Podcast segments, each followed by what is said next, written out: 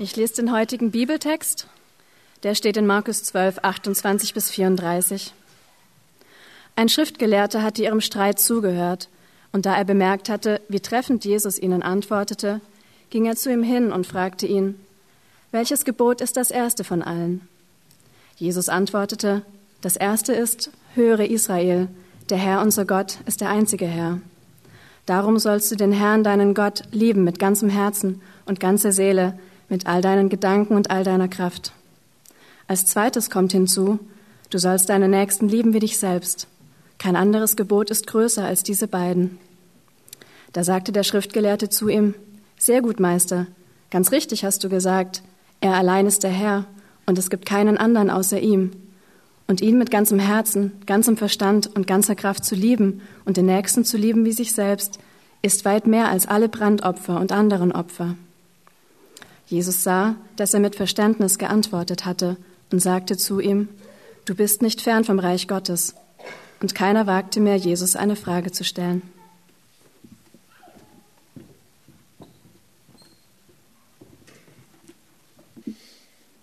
Ich spreche ein Gebet. Himmlischer Vater, vielen Dank, dass wir ja hier eine Atmosphäre haben, wo wir einfach gemeinsam in einem Raum sitzen können und nicht alleine über dich nachdenken können. Und ähm, ich bitte dich, dass du auch dieses Zusammensein gebrauchst, dass dieser Bibeltext uns weiterbringt. Ähm, ja, bitte begegne du uns auch in unseren unterschiedlichen Prägungen und zeige uns etwas Neues von dir. Amen. In der letzten Woche habe ich einen Film geschaut. Birdman Oder heißt er. Der letzte, vor einem Jahr hat er den Oscar für den besten Film bekommen. Und der Film hat mich schon sehr äh, beschäftigt äh, in dieser Woche, weil er zwar schon ganz gut überzogen, aber doch irgendwie sehr treffend auch dargestellt hat, wie wir, ich habe überlegt, aber ich lasse es mal bei diesen Pauschalen, wie wir alle den Wunsch haben, etwas Bedeutungsvolles zu tun, und damit äh, bedeutungsvoll zu sein. In dem Film geht es darum, dass ein früher mal erfolgreicher äh, Filmschauspieler es nun an einem renommierten Broadway-Theater probiert, und dort, um dort erfolgreich zu sein. Und ich lese euch ein Zitat, was ihr auch vorne im Heft findet. Der Hauptdarsteller hat da äh, gerade keine Geduld mit seiner Tochter und sagt zu ihr, hör mir zu, ich versuche hier etwas Wichtiges zu tun. Und seine Tochter antwortet daraufhin, das ist nicht wichtig. Er sagt, es ist für mich wichtig, okay? Vielleicht nicht für dich, aber für mich, für mich ist das Gott. Das ist meine Karriere. Das ist meine Chance, eine wirklich bedeutungsvolle Arbeit zu machen. Und sie reagiert dann mit den Worten, bedeutungsvoll für wen? Sei doch ehrlich, Dad, es geht hier nicht um Kunst. Du machst das alles, weil du dich wieder relevant fühlen willst. Aber da draußen ist eine ganze Welt voller Menschen, die jeden Tag darum kämpfen, relevant zu sein. Du machst das, weil du eine Heidenangst davor hast, wie wir alle, unbedeutend zu sein. Soweit dieses äh, Filmzitat. Vielleicht ist das tatsächlich äh, von irgendjemandem von euch so die große Frage, die äh, euch irgendwie gerade ähm, beschäftigt. Aber vielleicht kommt sie auch nur hin und wieder mal so äh, zwischendurch. Vielleicht formulieren wir sie anders. Aber ich habe doch schon den Eindruck, dass es einfach wirklich für viele von uns ähm, sich damit so auseinandersetzen über diese Frage und auch, dass unsere Heimat oder, oder Wahlheimat, eben unsere Stadt äh, Berlin hier auch zu dieser Frage irgendwie immer wieder drängt, dass das einfach ein Thema, ein großes Thema der Stadt ist. Wie bekommen wir Bedeutung? Ich leite diese Predigt so ein, weil in unserem Bibeltext, äh, den ich gerne mit euch anschauen möchte, ähm, berichtet wird, wie jemand mit einer Frage zu Jesus kommt, die dieses Streben nach Bedeutsamkeit im Hintergrund hat. Dass das die Grundlage dafür ist, für, für, diese, für diese Frage. Und damit sind wir in einer Predigtserie, um uns auf ähm, Karfreitag und Ostern vorzubereiten, diese beiden wichtigsten äh, christlichen Feiertage. An Karfreitag denken wir an den freiwilligen Kreuzestod von Jesus Christus und an, Ost und an Ostern an seine Auferstehung. Warum haben diese Ereignisse einen weltumfassenden Einfluss bekommen in den letzten 2000 Jahren? Dem versuchen wir uns so eben gedanklich zu nähern in der Vorbereitung. Noch etwas zum, zum Kontext dieses ähm, Bibeltextes. Jesus war bereits durch viele Gegenden Israels gereist und hat sich mit sehr vielen äh, verschiedenen Menschen auseinandergesetzt und nun ist er in der Hauptstadt ähm, angekommen, äh, wenige Tage vor äh, seinem Tod. Und er spricht dort vor allem mit intellektuellen Menschen, die sich besonders eben im Feld der Religion gut auskannten. Und was dann in diesem Gespräch äh, passiert, teile ich in drei Teile. Ganz einfach zuerst eben die Frage des Schriftgelehrten, dann die Antwort von Jesus und dann wiederum, was das für eine Reaktion bei dem Schriftgelehrten aus, ähm, auslöst. Die Frage des Mannes. Im Text heißt es hier, ein Schriftgelehrter äh, hatte ihrem Streit zugehört und da er bemerkt hatte, wie treffend Jesus ihnen geantwortet hatte, ging er zu ihm hin und fragte ihn. Das bezieht sich auf die Textstelle davor, wo Jesus im Gespräch war mit den sogenannten Sadduzäern. So ganz grob gesagt kann man sagen, das waren Menschen, die äh, schon auch religiös waren, aber die Dinge vielleicht nicht ganz so wörtlich sahen und vor allem viel diesseitiger betrachteten. In ihrem Streit ging es konkret darum, dass Jesus doch wohl nicht an ein Leben nach dem Tod glaubt. Bei der Religion geht es doch einfach ums Hier und Jetzt, was wir jetzt einfach im Leben so daraus ziehen können. Jesus hat dann allerdings dafür gesprochen, dass es tatsächlich nach dem Tod weitergeht. Und diese Antwort fand unser konservativ geprägte Schriftgelehrte hier im Text toll. Ja, es gibt das Leben nach dem Tod. Äh, darum geht, so ist es richtig. Gut geantwortet, Jesus. Der kommt dann mit seiner Frage, die in seinen Kreisen die Frage schlechthin war. Und zwar hatten diese Religiösen das Verständnis, dass man Gottes Gebote sehr genau halten muss, um dieses Leben nach dem Tod zu erleben. Die Gebote halten, damit Gott einen in sein Reich hineinlässt. Das war das große Thema. Danach zu streben, die Gebote wirklich zu halten. In diesem Erfolg suchten sie ihre Bedeutsamkeit. Um das mal mit dieser anderen Formulierung zu benutzen. Allerdings gibt es im äh, Alten Testament ziemlich viele Gebote. Jüdische äh, Lehrer hatten alle Gebote sorgfältig auseinanderklamüsert und waren auf 613 gekommen. Das war deren Thema, 613 Gebote und die muss man alle halten, um von Gott anerkannt zu werden oder eben um, damit Gott einen als bedeutungsvoll ansieht. Dieser Mann ist nun also einerseits wirklich auf der Suche danach, wie man diese Gebote wirklich halten kann, beziehungsweise wie man sie irgendwie zusammenfassen kann, um sie erreichbar zu machen, wie man darin einfach erfolgreich sein kann. Also er wollte wirklich die Gedanken von Jesus dazu hören. Gleichzeitig traute er Jesus aber auch nicht so ganz, weil der einfach vorher schon häufig eher unklar gesprochen hatte über diese Gebote, jedenfalls nicht klar in seinem Verständnis. Das ist also so grob die Situation. Vorher das Gespräch mit den Religiösen, die sagten, man muss, man muss die Schriften nicht zu genau nehmen und einfach gucken, was man fürs Hier und Jetzt herausfinden kann.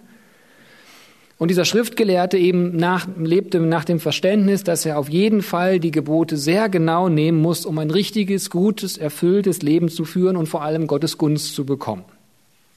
Von daher die Frage, Jesus, welches Gebot ist das erste von allen?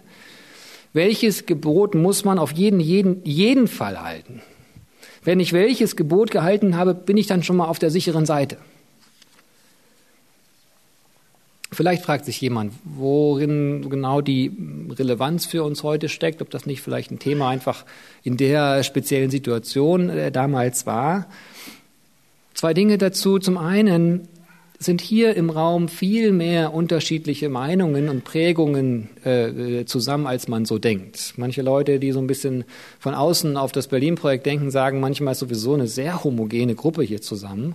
Aber es gibt einfach so viele unterschiedliche Prägungen. Man schaut in den Bibeltext und kommt auf unterschiedliche ähm, Dinge dann raus. Also äh, ganz direkt übertragen ist das schon eine Relevanz ähm, für uns. Aber auch wenn man das Religiöse mal ein bisschen gedanklich beiseite äh, schiebt, ist es doch schon so, dass einfach wie immer wieder so uns grundsätzlich fragen, wonach möchte ich mein Leben ausrichten? Was gibt es so für Leitlinien, nach denen ich einfach meine Entscheidungen treffen möchte? Oder was gibt was gibt's ein Motto so für, für mein Leben? Und das soll natürlich dazu beitragen, dass ich auch was, was, was irgendwie was, was Gehaltvolles, was Bedeutsames äh, vollbringe. Und, und von mit solchen Gedanken ist das, denke ich, schon sehr interessant zu fragen, was Jesus als der Gründer des Christentums dazu zu sagen hat. So, ich versuche uns jetzt mal die Frage näher zu bringen und dann auch danach auch Jesu Antwort, indem ich sie ein klein wenig für uns umformuliere. Stellt euch vor, es kommt ein Hobby-Theologe, der sich sehr gut in der Bibel auskennt, zu eurem Pastor. Sagen wir, er trägt den imaginären Namen Christian. Und dieser Hobby-Theologe sagt dann, Du, deine letzte Predigt, äh, in der du ganz deutlich gesagt hast, äh, dass es ein Leben nach dem Tod gibt, dass wir ewig leben, das war mal so richtig deutlich für alle, die, die so einen unklaren Diesseitsglauben haben und sie nie darauf festlegen wollen, ob es einen Himmel gibt oder nicht. Fand ich super, dass du das mal so klar gesagt hast. Allerdings sind deine Predigten manchmal auch so ein bisschen schwammig, ja. Du betonst die Gnade so häufig und ich weiß da einfach oft nicht, was ich denn genau tun soll und was nicht. Wofür soll ich mich denn genau entscheiden? Was ist von Gottes Geboten jetzt wirklich wichtig für mich und was nicht so wichtig? Kannst du mir da was Klares sagen? Das ist so die Frage. Mein zweiter Punkt der Predigt. Die Antwort von Jesus. Die Antwort klingt irgendwie erstmal ein bisschen simpel, finde ich. Und also vielleicht geht es euch auch so beim Lesen. Bei mir war das jedenfalls so, auch, auch schon oft gehört. Jesus antwortete, das ist das Erste. Erhöre Israel, der Herr unser Gott ist der einzige Herr. Darum sollst du den Herrn, deinen Gott lieben mit ganzem Herzen und ganzer Seele, mit allen deinen Gedanken und all deiner Kraft. Als zweites kommt hinzu, du sollst deinen Nächsten lieben wie dich selbst. Kein anderes Gebot ist größer als diese beiden. Okay, ähm, Gottes Liebe und, und, und oder Gott zu lieben und Nächstenliebe ist jetzt nichts Neues, das ähm, schon oft gehört, klingt für mich jetzt erstmal nicht ganz so packend. Doch die Reaktion, die das hervorgerufen hat, ist heftig. Im letzten Satz unseres Textes in Vers 34 am Ende steht, und keiner wagte mehr Jesus eine Frage zu stellen. Also diese, diese hochgebildeten Menschen, von denen wagte niemand, Jesus noch eine Frage zu stellen, warum das denn nicht? Das klingt so, als hätte er irgendwie die Faust ausgepackt oder als sei das ein angsteinflößender, durchtrainierter Mensch, der seine Oberarme ausgepackt hat. Sie wagten nicht, ihn anzusprechen. Was war der Grund dafür? Warum hat sie das so krass getroffen? Ich versuche euch das näher zu bringen, indem ich die Szene wieder etwas umformuliere. Dein Pastor mit dem imaginären Namen Christian würde also eine Antwort geben auf die Frage des Hobbytheologen. Und zwar, weißt du, man kann diese vielen Gebote schon recht einfach auf den Punkt bringen. Ja, ich kann dir tatsächlich klar sagen, welche Gebote dir die beiden wichtigsten sein sollten, was dir eine klare Leitlinie gibt. Das ist gar nicht so schwer. Zum einen sei deinem Gott gegenüber wie ein hingebungsvoller, treuer, verliebter Ehepartner. Also wie, wie so ein Ehepartner. Er nimmt keine Ehe und nicht zu einem Menschen, aber, sondern zu Gott, aber hingebungsvolle Hilfsbereitschaft, mit kreativer Aufmerksamkeit, absolut treu, schon auch irgendwie verliebt ein bisschen, rechtlich verbunden, Du hast dich Gott versprochen aus einer Art Verliebtsein und vor allem einer Entscheidung. Entscheide dich dafür jeden Morgen neu und fülle diese Entscheidung ganz aus. Oder anders gesagt, dein Gott soll der einzige für dich sein. Darum liebe ihn mit ganzem Herzen. Herz, Gefühle, Emotionen. Liebe ihn mit ganzer Seele. Das hat was, was Unsterbliches, Ewiges, ewig Treues. Liebe ihn mit all deinen Gedanken. Also echte, mitdenkende Aufmerksamkeit. Und liebe ihn mit all deiner Kraft. Also, also Hilfsbereitschaft, die nicht an den eigenen Spaß denkt. Ja, das ist das eine. Äh, ach so, noch ein zweites Gebot ist wichtig. Jeden Menschen, dem du begegnest, ob du ihn kennst oder nicht, ist eigentlich zweitrangig. Stelle ihm interessierte Fragen und höre ihm aufmerksam zu, wenn er denn etwas erzählen möchte.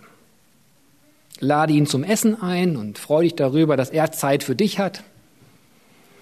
Leih ihm eine Krawatte bei Bedarf. Verabrede dich mit ihm für ein Frühkaffee noch vor der Arbeit. Vermisse ihn, wenn er sich schon länger nicht mehr gemeldet hat. Denk über ihn nach und frag dich, wo er sich aus als irgendeine Angst selbst den Weg verbaut und hilf ihm gemeinsam diese Angst zu überwinden, damit er einfach fröhlich gute Schritte im Leben gehen kann.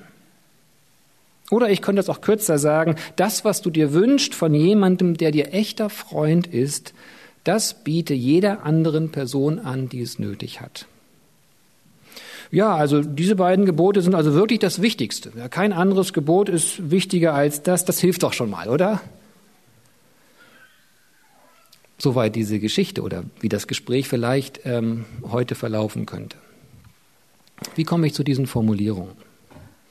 Das, was wir hier schnell lesen, liebe Gott und liebe deinen Nächsten wie dich selbst, das ist wirklich groß.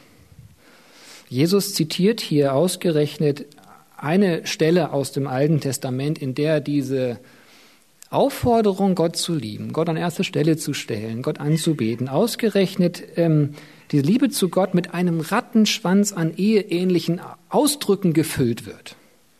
Und zwar eine Ehe, die nicht nur die ersten fünf Jahre automatisch äh, schön ist, sondern die auch noch nach Jahrzehnten wunderschön gestaltet wird. Liebe mit Haut und Haaren oder eben mit, mit Herz, mit Seele, mit allen Gedanken, mit aller Kraft.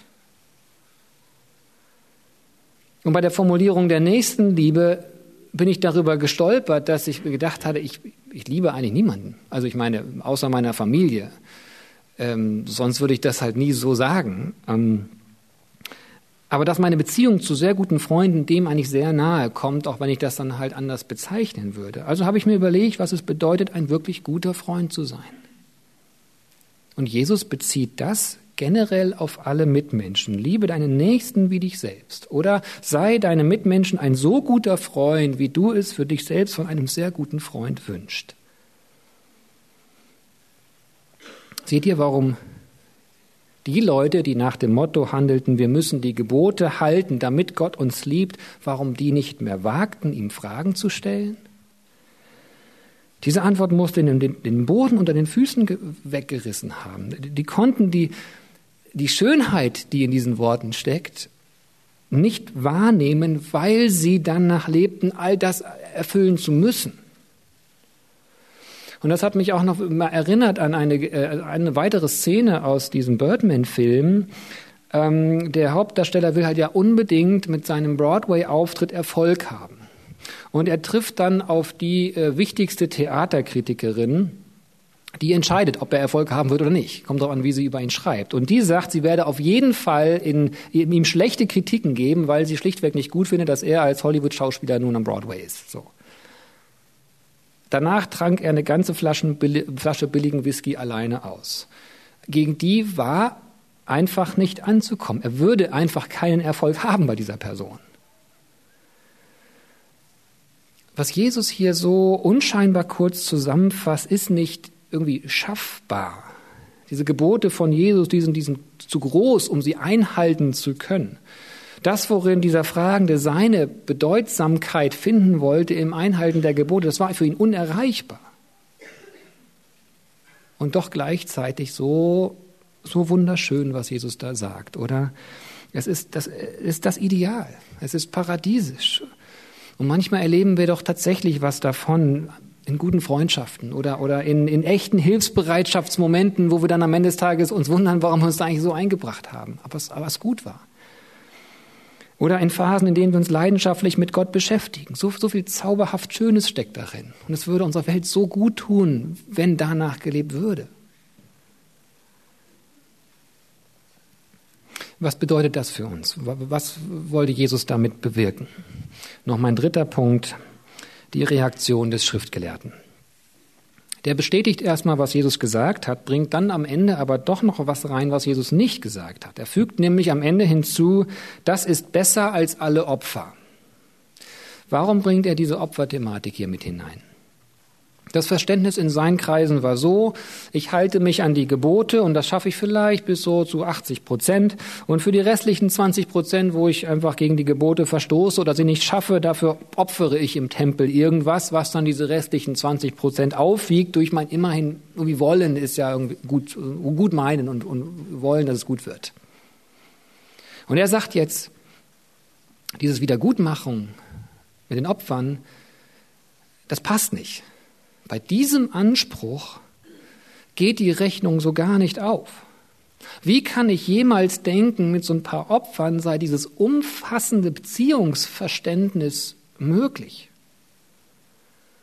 Und vielleicht hat er noch mehr gedacht, gerade wenn man die Gebote hält, um Bedeutung zu bekommen, darin steckt einfach so viel Konzentration auf mich selbst, so viel Fokus auf mich selbst, auf das, was ich bekomme. Da handelt man ja gerade entgegen Beziehungen für die anderen. Das, das passt einfach nicht.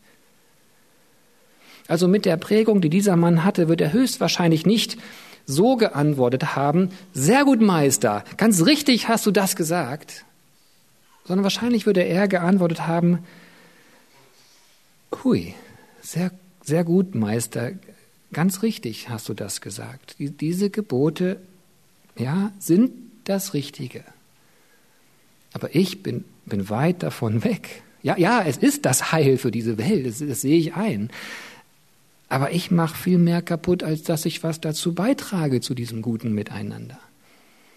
Von meinem Verständnis her bin ich, bin ich verloren, ganz klar, weit weg davon. Irgendwie so wird er, denke ich, äh, geantwortet haben. Und daraufhin reagiert Jesus positiv. Er sagt, du bist auf dem richtigen Weg. Du bist nicht fern vom Reich Gottes. Warum das? Warum diese positive Reaktion? Ich mache einen Gedankensprung und komme von einer anderen Perspektive her. Dieses Ereignis ist kurz vor Gründonnerstag und vor Karfreitag äh, passiert, also kurz bevor Jesus seine Passion erlebt hat, seine Leidenszeit, bei der er am Ende dann am Kreuz hängend rufen wird, es ist vollbracht. Das ist ein geheimnisvoller Tod, ähm, der Tod äh, von Jesus, bei dem sehr viele interessante Dinge irgendwie interessant sind und aufschlussreich. Übrigens sind in, in den Evangelien, also den Biografien über Jesus, da, da ähm, nimmt die Beschreibung der letzten Tage oder letzten Stunden viel größeren Raum ein im Verhältnis zu sonstem, sonst was über sein Leben geschrieben wird. Und eine Sache passiert zum Zeitpunkt seines Todes, die gerade für unseren Text hier sehr interessant ist. In dem Moment seines Sterbens passiert etwas im Tempel. Und zwar reißt der Vorhang, der den Weg zum Allerheiligsten versperrt. Das ist der Grund für die Opfer, die der Mann hier im Text angesprochen hat. Das Allerheiligste war nämlich ein Raum in der Mitte des Tempels, bei dem, in den niemals man reingehen durfte, weil Gott damit zeigen wollte, wie sehr er Gott ist und wie sehr anders und größer und wie schön und wie perfekt er ist im Gegensatz zu uns Menschen. Und als Jesus starb, riss dieser dicke Vorhang von oben nach unten in zwei die Betonung von oben nach unten, um nochmal das, das Übernatürliche des Ganzen zu unterstreichen. Nicht von unten aufgerissen, sondern von oben nach unten.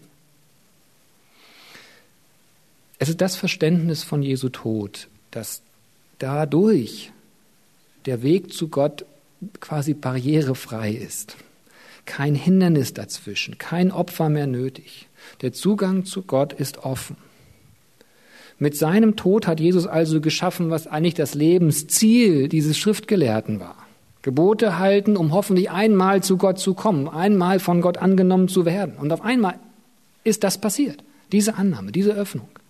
Was er irgendwann erreichen wollte, ist passiert. Und das gibt eine ganz neue Möglichkeit, die Dinge zu denken und auch diese Gebote, dieses, dieses Anliegen von Jesus zu sehen. Nämlich nicht, tu etwas, um was zu erreichen, sondern erreicht habend und daraus was tun. Der Evangelist Johannes hat das in diesem sehr bekannten Satz zusammengefasst. So sehr hat Gott die Welt geliebt, dass er seinen einzigen Sohn hingab, dass wer an ihn glaubt, nicht verloren ist, sondern das ewige Leben hat.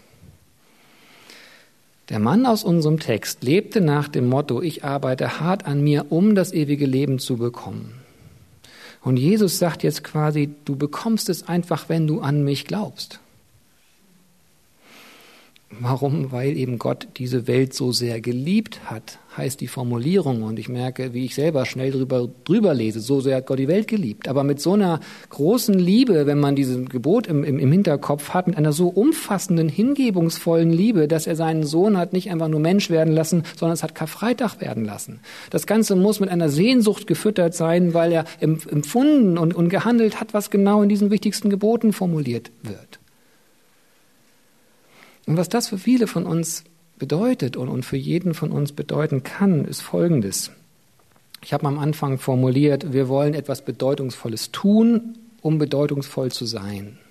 Aber durch Jesus, durch seine, seine Liebe, seine Sehnsucht nach uns und seinem Handeln nach uns, sind wir bereits bedeutungsvoll. Wir haben eine Bedeutung in Gottes Augen. Er sieht uns und sieht eine bedeutende Persönlichkeit.